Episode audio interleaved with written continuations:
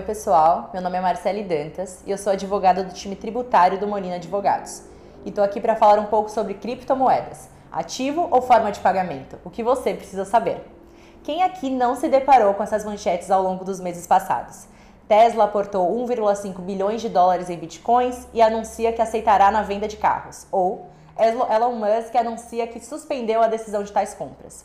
Bom, em que pese se tratar apenas da utilização de uma moeda digital para a compra de bens, sua valorização superou os 44 mil dólares, tendo posteriormente atingido uma queda de 6,76% em aproximadamente 24 horas, caindo de 54 para aproximadamente 52 mil dólares.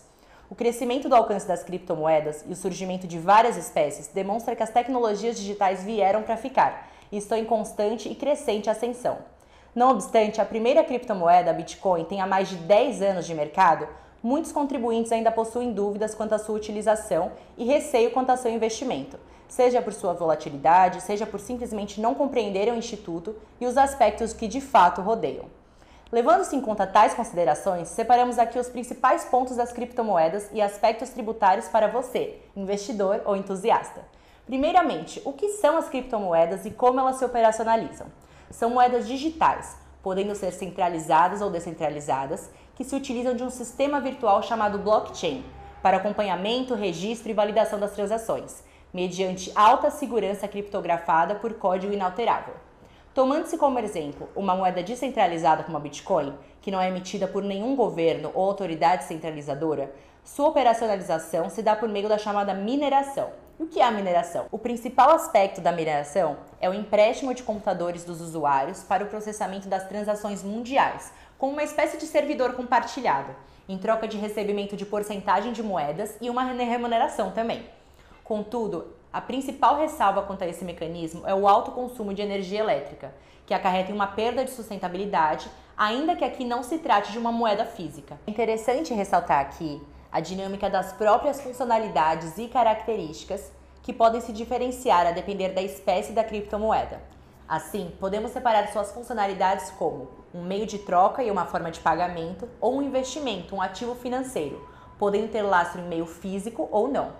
Devido também a atuarem de modo altamente especulativo por meio da oferta e da demanda, o que lhes atribui alta volatilidade, consequentemente carregam o receio de investimentos e utilização em transações financeiras, por parte dos contribuintes, ainda que hoje o mercado conte com mais de 5 mil tipos de criptomoedas.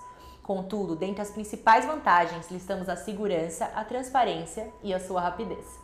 Agora, sobre a ausência de regulamentação e tributação vigente no Brasil, nós ressaltamos que a Secretaria da Receita Federal, por meio da Instrução Normativa 1889 de 2019, classificou as criptomoedas como sendo a representação digital de valor, denominada em sua própria unidade de conta, cujo preço pode ser expresso em moeda soberana, local ou estrangeira, transacionado eletronicamente com a utilização de criptografia e de tecnologia de registros distribuídos, que pode ser utilizado como uma forma de investimento, instrumento de transação de valores ou acesso a serviços, e que não constitui moeda no curso legal. Entretanto, de fato, até então não foi regulamentada com clareza a natureza jurídica das criptomoedas. Seriam elas ativos financeiros, moedas de fato ou apenas um meio de pagamento? Elas se classificariam como uma moeda corrente, um valor mobiliário ou uma commodity? Isso porque no mês passado foi proferida uma decisão que determinou a penhora de criptomoedas para um pagamento de dívidas trabalhistas, ou seja, mesmo que ainda sem regulamentação nesse caso, entenderam que as criptomoedas são um ativo financeiro e não um meio de pagamento. Aí fica a dúvida. Bom, para além do conceito jurídico, também não temos uma regulamentação tributária definida, abarcando inclusive as hipóteses de mineração e a permuta de moedas digitais. O Brasil ainda não legislou sobre o Instituto, tendo os contribuintes se baseado em meros ofícios da CVM e declarações instruções normativas da Receita Federal. Todavia, o que você, investidor, nesse momento precisa saber é: primeiro, há basicamente três formas de obtenção de moedas digitais, sendo elas por mineração, por compra e venda por plataformas, que são as chamadas exchanges, ou alguém que as detenha, ou também aceitando-a como forma de pagamento.